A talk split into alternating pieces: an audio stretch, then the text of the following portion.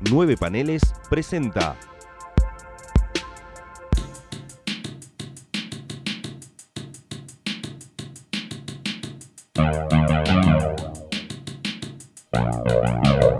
Hermandad Condenada. Bienvenidos a el regreso de Hermandad Condenada, el podcast de nueve paneles dedicado a hablar a- sobre la Doom Patrol. Mi nombre es Gonzalo Ruiz y a pedido de dos o tres oyentes, no mucho más, pero bueno, los algo pidieron que vuelva este podcast y un poco también eh, envalentonado porque vuelve la serie de televisión en su segunda temporada. Dije, bueno, ¿por qué no? Aparte, estando en cuarentena uno mucho no tiene cosas que hacer, así que qué mejor que entretenernos eh, grabando podcast. Pero antes de empezar voy a contarles cómo va a ser la movida este, esta temporada, digamos. Eh, no va a ser semanal, voy a tratar de que sea quincenal, pero no lo doy por hecho, porque bueno, eh, la intención es que esta parte de los episodios esté más centrado en las historietas que en la serie. Eh, de la serie vamos a aprovechar varios capítulos para dedicarle un bloque para analizar de a poco.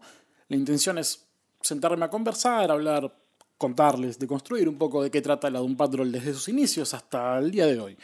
Eh, también la intención es, como vamos a hablar de, de cómics, es dedicarle cada vez que un volumen empieza hacer un episodio titulado Secret Origins para hablar de los creadores. Eh, si alguno tiene idea qué es el tema de los volúmenes o runs, es básicamente cuando un grupo creativo se mantiene por, un largo tiempo haciendo episodios, eh, cuando ese título se cancela o se va, el equipo creativo generalmente eh, sale un, un relanzamiento, un número uno, y eso también convierte un segundo volumen. eh, y obviamente está bueno para no hacer tampoco tan largo un episodio, darle en cierta manera un episodio para explicar quiénes son los creadores. Obviamente vamos a empezar con los creadores de la Silver Age. Y también la intención es, para darle- darme un poco de apoyo a mí, es tener siempre un invitado del otro lado, para hacer también un poco más ameno, que esto no sea eh, un embole de una sola persona hablando. Y bueno, si vamos a hablar de Silver Age, no conozco una persona más idónea para hablar de esto que Kika Alcatena. Gonzalo, ¿cómo te va? Bien, No sé si soy muy idóneo, pero sí soy este, re fanático. Así que le suplo con el fanatismo quizá la falta de idoneidad. Eh, yo, pero yo creo que te considero idóneo sobre todo porque, bueno, sé que sos muy fanático del dibujante de esta etapa, pero bueno, no nos vamos a detener todavía en eso. Antes de empezar, eh, bueno, di- dijiste que sos muy fanático, te quería preguntar, eh, antes de empezar con los datos duros y hablar un poco de los, de los artistas, eh, ¿cómo llegaste vos a la Doom Patrol? Llego a la Doom Patrol cuando, por alguna extraña razón, eh, me compra mi abuela una mi gran aventura de Novaro presentando a la Patrulla Salvadora. Ajá. que era el extraño nombre que le dieron en México a la de un patrón. ¿no? Por, por- por- por muchos años para mí fue la patrulla salvadora. Y de entrada, este, aún siendo yo un chico, no, no habiendo visto tanto como he visto ahora, te dabas cuenta de que era algo sutilmente diferente a lo que vos acostumbrabas a ver en otros títulos, ¿no? Eh, de, Novaro o, la versión mexicana de, de DC en aquella época, ¿no? El tono, el arte, este, el tipo de aventuras que se contaban, tenían un no sé qué que la hacía ya de movida inconfundible. Algo parecido encontré también, eh, quizá en otra clave, en el Metamorfo, que también para la misma época empezó a salir en la misma revista, Mi Gran Aventura. Mi Gran Aventura es un, título de que inventaron los mexicanos como para este, presentar y hacer una especie de showcase de varios títulos de la DC que no eran los de primera línea, ¿no? Exactamente, de hecho, bueno, le comentamos a la gente, eh, fue la única que en va, en realidad, sí, no la única, mejor digamos bien, porque Marvel estaba empezando para estos momentos, pero la única que todavía quería mantener con cierta elegancia estos títulos de antología que ya venían en medio en picada desde la Silver Age. Es interesante que el nombre sea Metamorfo porque es creación de uno de los co-creadores de la Doom Patrol. Pero bueno, de eso vamos a empezar a hablar ya mismo. Me viene bien, yo no sé por qué siempre pensé que habías empezado con Grant Morrison. Ya le hemos hablado, sé que sos recontra fanático, pero bueno. No, Mor- eh, Grant Morrison llega a mí con este este, cuando, cuando estaba saliendo de un patrón, digamos que, que era a fines de los 80. Claro. O sea que yo la estuve siguiendo revista a revista mientras estaba saliendo. Chocho de que volvieran a. de, que Morrison en cierta forma recaptulara y recontra tuñara ese espíritu raro que tenía la serie de sus orígenes, ¿no? Totalmente. Porque yo había leído. ¿Cómo? Totalmente, totalmente. Porque yo había leído algunas de un patrón de, los, de los 70, yo, antes de que la tomara Morrison. Y era como que ese tonito tan particular, en cierta forma, se había diluido y ya no me interesaba tanto, ¿no?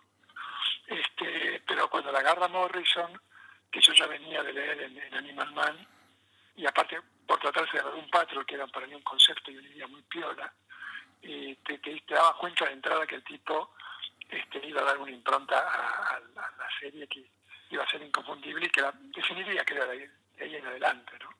Y que en cierta forma también este, potencia la, hacia atrás la relectura de la primera de un patrón, de la que tomó muchas cosas, ¿no? Totalmente.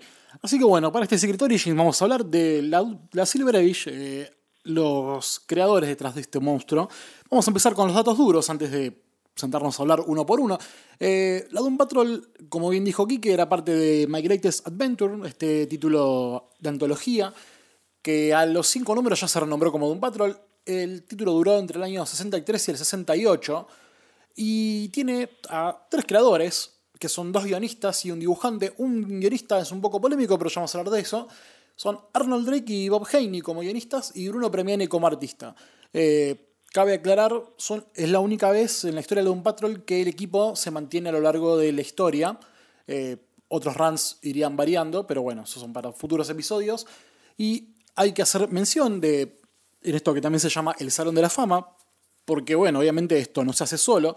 Eh, hay que nombrar los destacados trabajos de los portadistas, que aparte de Bruno Premiani mismo, fueron Bob Brown, que también dibuja un par de números, eh, Jack Sparling y Joe Orlando.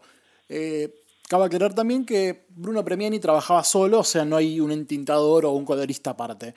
Eh, y el héroe de todo esto también, el héroe secreto, es eh, Murray Voltinoff, perdón, que fue el editor de la revista, que le suplicó a Arnold Drake, eh, por favor, venía a salvar este título de antología que viene en caída baja. Pero bueno, vamos a empezar. Justamente, Arnold Drake, creador de la Doom Patrol, que también, bueno, tiene adjudicado la creación de Deadman y en la verdad enfrente a los Guardians of the Galaxy, los, los clásicos. Él venía trabajando como freelancista de Batman, de los Challengers of the Unknown después de Kirby y de la línea de cómics humorísticos de DC, como por ejemplo los títulos de Bob Hope. Como bien dije, eh, Voltinoff le pide por favor a, Drake que vaya a My Greatest Adventure para ver si podemos salvar esta revista del descenso y vaya que lo logra con la Doom Patrol. Eh, Arnold Drake, un guionista, no sé si decirlo particular, en realidad las particularidades se lo ven a futuro con la de un Patrol. Es un, guionista que creo que viene de la, literatura de ciencia ficción, que también hizo un guion para cine de una película de clase B, eh, que bueno, tiene una marcada impronta de lo que pasaba un poco en la DC Comics de los años 50-60, ¿no? Este impronta de la aventura cósmica, ¿no? Como Strange Adventures y junto con eh, Adam Strange. ¿No? Sí, sí, sí, te estaba escuchando, no, seguir, no te quería interrumpir. No, no, la idea es que lo comentemos juntos. Eh, sí, este, bueno, ves ya, generalmente se suele hablar, vos mencionaste recién el, trabajo de Arnold Drake en este, los Challengers. Eh, a mí me da un poco de pena que se haga con justicia mucho hincapié en los, en los challengers eh, cuando estaba eh, Jack al cargo del título, que fue que lo creó en última instancia. Pero se suele olvidar, y no ha sido recopilado en, su, totalidad, la, etapa de Drake y Brown, que es formidable. Y que ya ves algunos elementos eh, distintivos en los guiones de este tipo, que no eran, con, todo, con todas las cosas de la Silver Age, quizá más apuntando a un público infantil, pero tenían unos, como unas vueltas de tuerca que vos no veías, por ejemplo, en Batman o Superman. Era otra cosa, apostaba otra cosa, a cierto grado de extrañeza y de lo eh, y del misterio y de la, y de la fantasía este, una fantasía quizás, entre comillas, más madura que no veías en otros títulos, ¿no? Este, yo creo que eso después lo, lo, cristalizó en forma muy polenta en la Doom Patrol. Sí, totalmente, ¿no? Esta cuestión de mirar más allá de las estrellas, un poco también algo que venía de arrastre desde el macartismo con la cuestión de utilizar ciertos géneros fantásticos para dar un mensaje anticomunista, pero que en cierta manera quedó del imaginario esta cuestión de mirar siempre las estrellas, eh, ya no como si fueran la amenaza roja, sino directamente como un estigma de aventura, sobre todo después de la, la el polémico código de autoridad en los cómics, que básicamente cortó muchísimas libertades y, obligó en cierta manera que los artistas extendieran otras eh, libertades que bueno, los terminan llevando, como bien dijimos, hacia el cosmos. Es verdad lo que decís, Kike, que Arnold Drake se nota muchísimo acá, yo la verdad, eh, lo leí en Deadman más que nada, no tanto en los Challengers, eh, se nota que tiene algo más allá, sobre todo en un patrol, de cómo plantea no solo los, enemigos, sino también cómo plantea al grupo. Exacto. Eh, que quizá, eh, para usar un término que ahora se, emplea mucho, el primer grupo disfuncional, ¿no? Sí. Este, por eso te digo, era, era lo que más se acercaba a lo que después Marvel haría su, su caballito de batalla. Sí, este, totalmente. podría haber sido este, un título de Marvel, este, eh, un patrón. Eh, la Marvel que después digamos, se desataría con toda su, su, novedad más entrada a los 60, ¿no? Totalmente, y es muy interesante porque digamos, una polémica que siempre eh, quedó atada a la de un Patrol es la, la, similitud, la similitud perdón, con los X-Men, título que estaba saliendo al mismo tiempo, pero si uno se pone a pensar, incluso también comparando con otro grupo familiar, que es los Fantastic Four, que tenía dos años antes, estos dos grupos de Marvel no eran esencialmente disfuncionales. Tenían sus problemas, pero eran básicamente, eh, más que nada los Fantastic Four, esta cuestión de, bullying que se tenían entre Johnny Storm y, la, eh, Ben Grimm, la, cosa. No había esa cosa de gentes que se odiaban entre ellos, pero no les quedaba otra que estar juntos porque afuera no pueden hacer nada. Es algo que capaz, por ejemplo, Marvel lo siento que lo exploró mucho más en Avengers cuando se va al equipo principal y entran los que serán los villanos, ¿no? que son Hawkeye y los, mellizos Maximoff. Pero, falta pero faltaba para llegar a ese punto en Avengers. Y lo que presenta Don Patrol, lo que presenta Don Patrol es un grupo que no se quiere en ningún momento, que no les queda otra que pararse hombro a hombro para hacerle frente al, a ciertas bizarreadas que venían a invadir la Tierra. Tal cual. Y vos fíjate, y eso ya lo perseguía, lo perseguía un pibe, como yo lo era en aquella época. Eh, uno estaba acostumbrado, qué sé yo, a Linterna Verde, a Flash, a Batman. También Batman tenía esa cuestión trágica en su pasado, pero digamos en su madurez, en su adultez, eh, las, las, aventuras en general eran bastante luminosas, ¿no? Si las queremos llamar de alguna manera. Pero en la Doom Patro veía ya el tema de los poderes y el tema de, de, haber adquirido esas habilidades especiales como algo que a los tipos les jodía la vida, que lo que no era para nada común. El personaje de Robotman era muy trágico. Este, el personaje del hombre negativo, que después Morrison le daría una vuelta de tuerca el brillante, también lo era. Este, quizá la que más afaba era Rita Farr, ¿no? Que sabían que la serie de televisión le, dieron un costado trágico también a su poder, que no existía tanto en la vieja serie. Pero bueno, eso ya definía un poco el tono de las aventuras y el tono de los enemigos, la, la hermandad del mal, ¿no? este, el cerebro, el, el Malá, Madame Rouge, este, ya le daban un tono a la, a la serie que tenían más que ver quizá en algunos aspectos con la, con la vieja literatura pulp, este, que con los cómics que se estaban produciendo en ese momento, ¿no? Totalmente. Eh, ¿Viste la serie de televisión finalmente, Kike? Sí, ¿Qué te pareció? Me gustó mucho. ¿Te gustó mucho? mucho. Sí, sí. El momento que meten a Félix Mentalo y Danny de Street ya está todo. Ah, espectacular. metieron al hombre animal que es Cali Mineral, que era de aquella época. Este, no, me gustó muchísimo. Sí, no, yo la, la, celebré por completo porque sí, la verdad se tomaron entre licencias y adaptaciones tan bien hechas. Justamente lo Rita Farr es interesante porque, bueno, esto será comentada más adelante en el podcast. Pero bueno, es un personaje que, como debería pasar la gran mayoría de las mujeres, no tenía un gran arco de desarrollo. Pero sí podemos decir en cierta manera que Arnold Rick le da un poco de ovarios a este personaje porque la pone bastante al frente, digo, en comparación con su Storm, ¿no? que también es una, es una Lo que comparación. te quería decir es que la- es un personaje femenino fuerte, Totalmente. pero no tenía esa esa carga de que estos poderes me, me cagaron la vida, como sí lo tenían los otros dos, ¿no? Pero es verdad lo que decís, no era para nada la damisela en peligro, ¿viste? O la, la, la, la, la, qué sé yo, la comodín del grupo. Y eso es algo que, bueno, mérito de Arnold Drake, y sabes que también, y acá si querés, no sé si me estoy adelantando, pero sí quería este, remarcarlo. Por favor. El, el- el dibujo de Premiani. Porque una cosa que podemos hablar 18 horas es el dibujo de Premiani. Eh, bueno, no sé si los oyentes están familiarizados con, con el nombre de, de este artista, pero el tipo fue un capo, eh, total, ¿no? sí.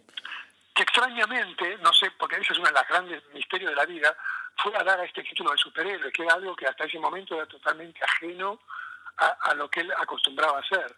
Sí. Eh, capaz los, los escuchas saben que Premiani vivió en nuestro país, además murió en nuestro país. Sí. Este, era, era italiano, este, se, eh, viajó a la Argentina donde se estableció y donde vivió muchos años, donde trabajó para Patorucito, eh, para Villiquen, para un montón de... Eh, donde sacó el famoso libro del ilustrado sobre el caballo, Sí. un tema que era especialista, ¿no?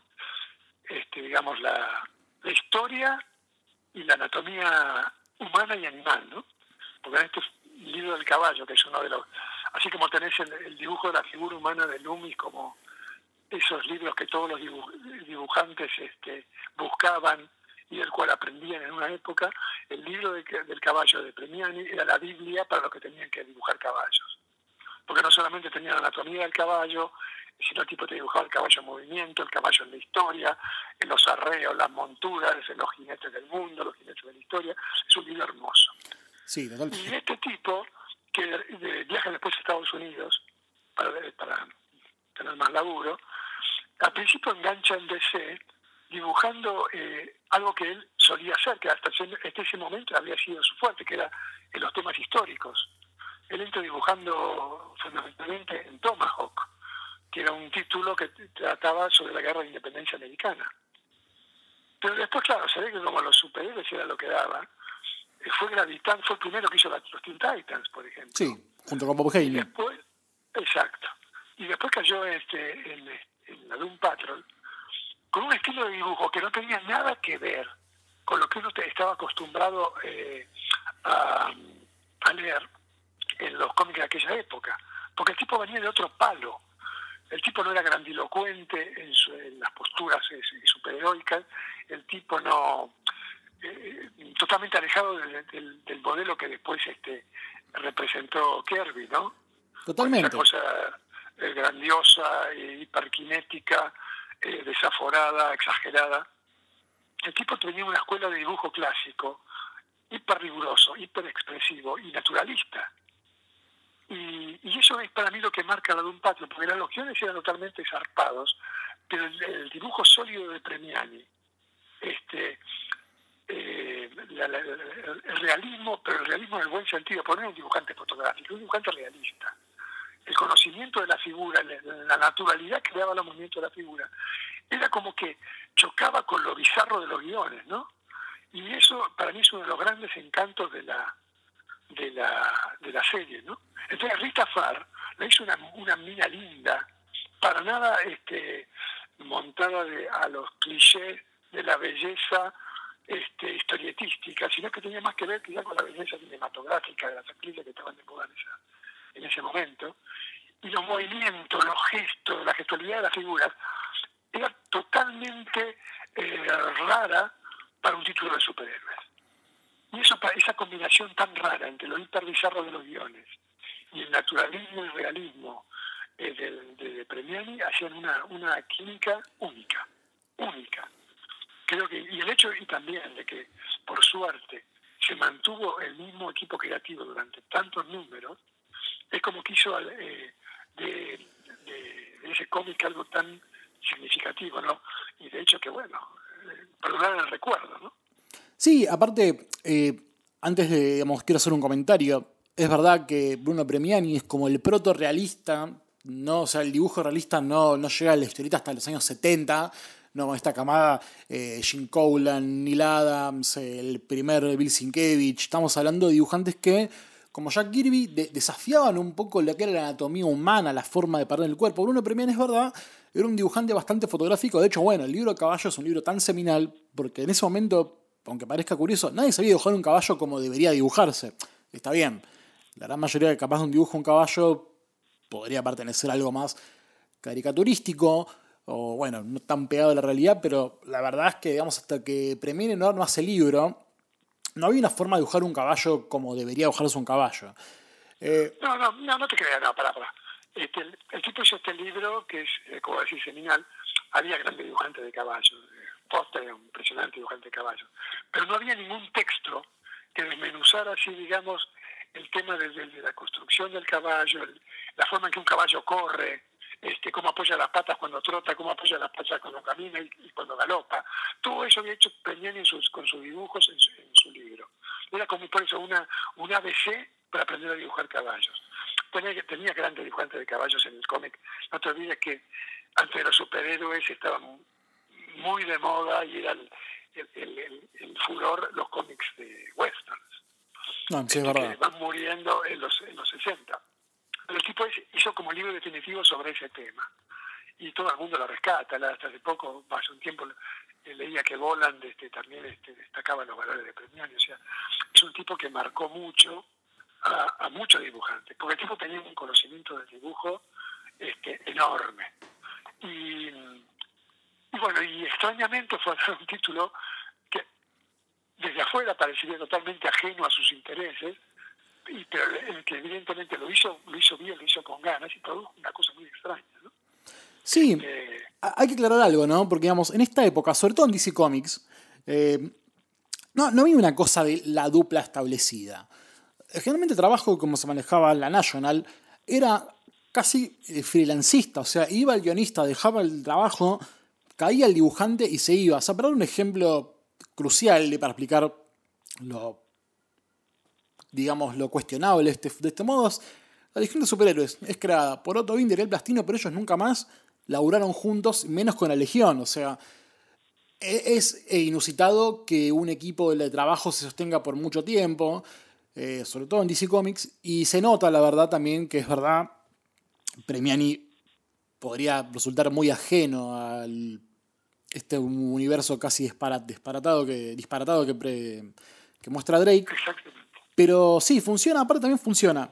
Eh, hablamos un poco del registro fotográfico que tiene Premiani, este protorrealismo, que funciona incluso cuando tiene que dibujar un robot, porque Robotman lo que tiene interesante, si lo ponemos en comparación al que rama Richard Case muchos años después, es que Robotman puede ser tranquilamente una persona común, eh, porque es un robot delgado, eh, poco estilizado, lo único que lo define es el hecho de la cara, porque generalmente andaba vestido de civil, salvo, bueno, cuando entraba en acción, pero digo, esa cosa de que Premiani dibujaba todo con una hum- hum- humanidad, digamos, en el sentido cercano a un ser humano normal y corriente, digo, bueno, incluso cuando aparece Negative Man, está bien que es un nombre completamente en vendaje, pero las pocas veces que aparece a cara descubierta es lo mismo, es una persona común que, bueno, la única formalidad que presenta es una cara esquelética. Pero es verdad, eso es lo que hace un poco la funcionar bien esta mixtura entre lo real y lo irreal que plantean eh, dibujo y guion en orden. Y la tercera... Eh, Sí. Sí, sí. No. Disculpame, te interrumpí. No, por favor. No, es que si has hablado de Premiani, dale porque vamos a avanzar a- con el otro guionista. ¿Con, ¿Con quién? Eh, Bob Haney, que es la pata polémica, es como sea la, la- la quinta pata de la Ah, Bob silla. Bob Haney, ¿qué, qué, qué hizo en esa época? Porque la mayoría de los guiones eran de, de Drake. Bueno, ¿Hizo, hizo mucho? Sí, sí. eh, sí y no, porque digamos, eh, ¿cuál es el tema con Haney? Cuando Arnold Drake eh, plantea la idea del concepto de la Doom Patrol, arma dos personajes, que son, eh, en realidad tres, que son el jefe, eh, Robotman y Rita Farley. Faltaba como un tercero en acción. Ese, ter- tercero en acción, que es Negative Man, es creado por Bob Haney. Bob Haney está acreditado en los primeros dos gui- guiones de, de la Doom Patrol, después desaparece. Siempre hubo como un problema ahí entre los dos, entre Haney y Drake, diciendo como que Haney, una persona que capaz es más reconocida, como dijo Kike, por Metamorpho, Teen Titans, muchos años después por eh, este universo loquísimo y casi contra la continuidad misma de esa época, que era el Break on the Wall de Batman. Eh, Haney reclama que tenía mucho más peso en Doom Patrol, lo que Arnold Drake era simplemente como no rompa las bolas, solamente creaste un personaje. Pero bueno, digamos, Bob Haney es como necesario mencionar la historia porque está acreditado. Y bueno, definitivamente es el padre de Native Man. Otro guionista también con ciertas particularidades, ¿no? Digo, justamente el metamorfo, eh, esta idea de unir a los jóvenes titanes, eh, a los psychics, digamos, de los, de los héroes adultos. Y también, bueno, un tipo, como bien decía, que se tomaba como demasiadas licencias con los personajes. Fue el creador del concepto de los Super Sons, esta cosa del hijo de Batman y el hijo de Superman. Eh, también un guionista bastante libre en cierta manera pero el, vos fíjate, yo, yo pienso en Gil pienso primero que nada, bueno, en, el Metamorfo, fíjate, todo el Metamorfo, que también en cierta forma es un héroe trágico, que se convierte en ese, ese adefesio extraño, elemental, este, el tono era totalmente diferente. Siempre lo vi a Heine como más eh, más jovial, ¿no? Como más juguetón que Drake. La de un patro, si bien había alguna, y sobre todo hacia el final, eh, se empezó a hacerse más camp, si querés, este, más kitsch, este, la, la de un patrón. Eh, Arnold Drake era como más este, dramático, un poquito más oscuro. Kenny era eh, fundamentalmente un tipo que manejaba muy bien la comedia, este, el sentido más amplio del tema, ¿no? Le, le hizo muy bien el, metamorfo, aparte con una dibujantaza también, haciendo un equipazo con Ramona Frado, ¿no? Sí. le dio también una, una marca metamorfo insuperable. Este, pero me parece que el tono que en cierta forma se impuso en Doom Patrol fue el de Drake, eventualmente. Sí, totalmente. O sea, siendo honestos, eh, no pinchaba ni cortaba demasiado en lo que es la Doom Patrol hoy. Sí hay, reconocer, hay que reconocer la creación de Negative Man, pero siempre está esa pica que hubo entre ambos dos eh, por el tema de cuánto hay de cada una de la Doom Patrol. Como, como, bien dice, como bien dice Kike, o sea, en definitiva, todos los guiones son de Arnold Drake y se nota porque el tono de la, patrulla está seteado de principio a fin. Es verdad, hay muchas modificaciones a lo largo. Se suma un cuarto integrante, aparece incluso Beast Boy. Eh, como el, el ahí capaz donde justamente hace el quiebre más campi con este personaje más como comic relief, eh, que le da otro, otro trágico que bueno, pero sin embargo que se toma la vida con demasiadas licencias, a diferencia de los demás, que pueden ser más como eh, cabizbajos, asumiendo contra viento y marea su condición. Pero bueno, aún así. también tenés el primer caso que yo vi un superhéroe medio chantún que era Mento. Totalmente. Que, eventualmente, que es un gran personaje, un hermoso diseño, que eventualmente se, se casa con Rita Farno. O sea, o sea, la de un pato era diferente en, muchos aspectos, ¿no? Bueno, se acercaba mucho a lo que también con otro tono, este, con otros énfasis, hizo Stanley puede ser en la Marvel, el tono de la Marvel. Sí, totalmente. Es verdad, esa cosa Mendo que se anunciaba como el quinto millonario de Estados Unidos, o sea, ni siquiera el primero. Toda una cuestión muy. Eh, no derrotista, sino justamente como inverosímil, graciosa. Eh, es verdad que digamos, el tono de un patro está seteado a lo largo de la historia de muchas maneras, pero siempre hay algo que es lo trágico, sobre todo teniendo en cuenta que la revista, al momento que la anuncian a, a Premian y Drake que hay que cancelarla. Ellos decían matar a los personajes, algo inusitado para ese momento. O sea, bueno, ya habíamos, vimos la muerte del tío Ben, que bueno, es el disparador de que Spider-Man sea Spider-Man, pero nunca vimos esa cuestión de la historia trágica, que aparte se sostuvo en el tiempo. La un no vuelve hasta dentro de 10 años después de la muerte de ellos. Exacto, tal cual, de verdad. Así es. Y si bien, eh, nada, todo demostraba como, bueno, spoilers, ¿no? Digo, Robotman sobrevivió, el espíritu negativo quedó dando vueltas, pero nunca, se intentó a lo largo de los años recuperar a esos personajes hasta que llegó Paul Cooper, eh, fanático número uno, pero no estamos adelantando demasiado la historia. ¿Qué no sé, ¿querés decir algunas últimas palabras eh, de tu opinión sobre esta Doom Patrol? ¿De cuál? ¿De la de, de, la de Haney?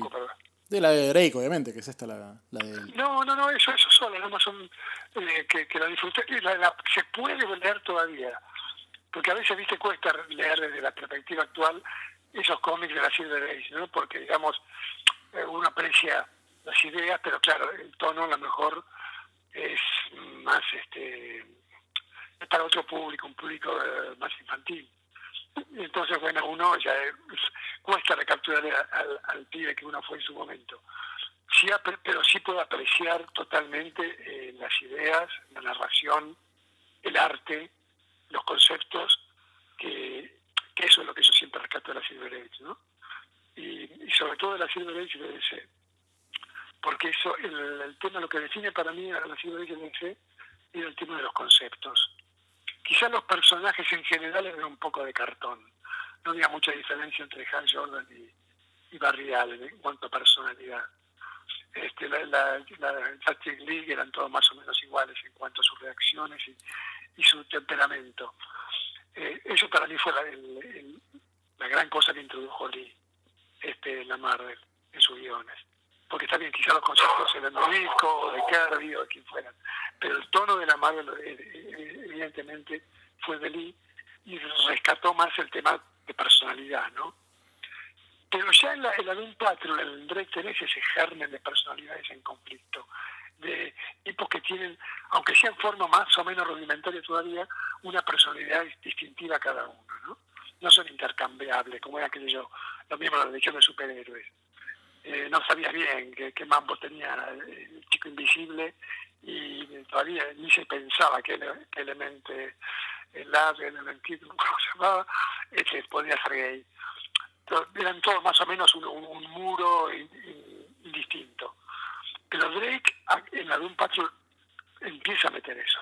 Y gran parte del, del, eh, de, cómo lo logró es que Premiani le daba expresiones y gestos muy humanos a los personajes, con lo cual te podías reconocer. No eran gestos así teatrales, eran muy naturalistas en su gestualidad. Y eso te lo hacía muy vivida la, Totalmente. Es verdad, estamos frente a un título que, creas o no, fue bastante vanguardista en varios aspectos, sobre todo, bueno, cuando un poco la historia ha sido cruel con lo de un patrol y poniéndola en medio de la sombra de los X-Men, eh, la realidad es que si uno sienta leer título eh, par a par, nos damos cuenta que es la patrulla la que tuvo un vuelo más alto a nivel eh, historias, arte, conflicto de definición de personajes, sobre todo, estamos hablando de personajes, insisto, como bien dice Quique, no son intercambiables, cada quien tiene su manera de pensar, cada quien sabe cómo reaccionar ante el problema, eh, cómo llevan la resignación, cómo llevan la tortura en las espaldas. Eh, ¿Qué les pasa a ellos cuando tratan... Sí. Y, disculpame una cosa, ahora que mencionaste, la, disculpame que interrumpa, a los X-Men. Acordate que después Arnold Drake que escribió algunos números de X-Men, sí. Más o menos para la misma época, y no era lo mismo no, no, no eh, eran guiones muy, muy piola, muy construidos, pero no tenían la, la, la, el vigor, o yo por lo menos no se lo vi, el vigor que sí tenía para definir las personalidades o definir este, las peculiaridades del grupo, como lo había dicho y lo estaba haciendo también un Patron, ¿no? Este, me llamó la atención eso, que teóricamente, digamos, era el, grupo afín, y sin embargo no, no le dio el mismo tono, no sé qué, direcciones eh, editoriales habrá tenido ahí, pero hizo un trabajo piola, eh, profesional, pero sin ese brillo tan peculiar, ¿no? Para mí. Sí, estoy de acuerdo. O sea, su, su paso en los X-Men es como casi un. Otras historias related to la, digamos, la, ciencia ficción, un poco más eh, descocadas, pero sí, le, le, falta como la definición de personaje. Yo no sé cuánto habrá de imposición editorial, porque para esa época los X-Men eh, no, estaban bien en ventas. Eh, de hecho, bueno, los un Patrol se cancelan en el año 68 y los X-Men se cancelan al año siguiente o ese mismo año. Y justamente es cuando Arnold, Arnold Drake lo agarra en ese momento, ya en el, en el casi al final, en la recta final de lo que le pasaría a los Uncanny X-Men. Yo supongo que habrán querido ver si lo podía revitalizar, pero no funcionó, porque de hecho tampoco Drake eh, permaneció mucho tiempo. Después lo, sucede eh, si automáticamente Roy Thomas o en el medio hay un par de guionistas ya más eh, venidos a menos y después agarra el querido Roy las riendas de los X-Men, pero es verdad, o sea, bueno, yo creo que también debe ser un poco la diferencia de cuando uno sabe cómo reaccionar a sus propios personajes y lo que es el desafío de agarrar conceptos ya creados y, y bueno, para ese Muy momento... bien, sí, muy, muy bien observado eso. Es evidente que un patrón le había puesto algo propio, ¿no? Sí. Este, se había involucrado más que con los que quizás un encargo laboral y punto, ¿no? Es verdad, es verdad. Es bueno. Quique, eh, como siempre, esta es tu tercera interpretación en nueve paneles, ya te estamos explotando demasiado. Eh, como siempre, No, son es un gustazo. eh, también gustos para mí, un placer hablar de, bueno, ya más sabiendo que sos fan de la Silver Age, Premiani, la Doom Patrol, un placer hablar con vos. Eh, gracias. Y bueno, a los oyentes, si tenemos suerte, en 15 días empezaremos este análisis, ya estar solo esta vez, este, este análisis con respecto a la Doom Patrol de Arnold Drake, Bob Haney y Bruno Premiani. Eh, bueno, pueden seguirnos en 9paneles.com, facebook.com barra 9paneles, el Instagram arroba 9.paneles, en Instagram y en Twitter, perdón, yo estoy como arroba gon m ruiz. Eh, y ahí, bueno, si alguno quiere hablar algo sobre Doom Patrol, está más que bienvenido. Eh, bueno, aquí que lo pueden buscar también en redes sociales y ver su fantástico arte. No sé si estás haciendo algo en este momento, en estos momentos pandémicos, si hay algo que se Sí, venga sí, tuyo. es lo que más podés hacer. Este, sí, sí, por suerte. Por suerte tenemos ese a tierra, este, lo que nos dedicamos a esto, ¿no? que nos ayuda a sobrellevar todo esto. Eh, Avanza Buen y Manatí, eso me pone muy contento. Ah, a mí, también- a mí también, a, haber encontrado tiempo justamente por esto, para volver a hacerlo, este, lo estoy disfrutando mucho. Sí, yo también aparte aproveché un poco para repasar las partes anteriores de este Tepan Totem. Eh, nada, debo admitir que me reí muchísimo con tu Legión de Superhéroes marítima. Eh, nada, es, es divertido ver estos, estos guiños. bueno, gracias, Gonzalo. Bueno, Kike, como siempre, un placer y bueno, eh, nos encontraremos, mientras tanto, oyentes de Hermandad Condenada dentro de muy breve, espero, o no, uno nunca sabe. Muchas gracias y hasta luego. Chao, viejo, hasta luego.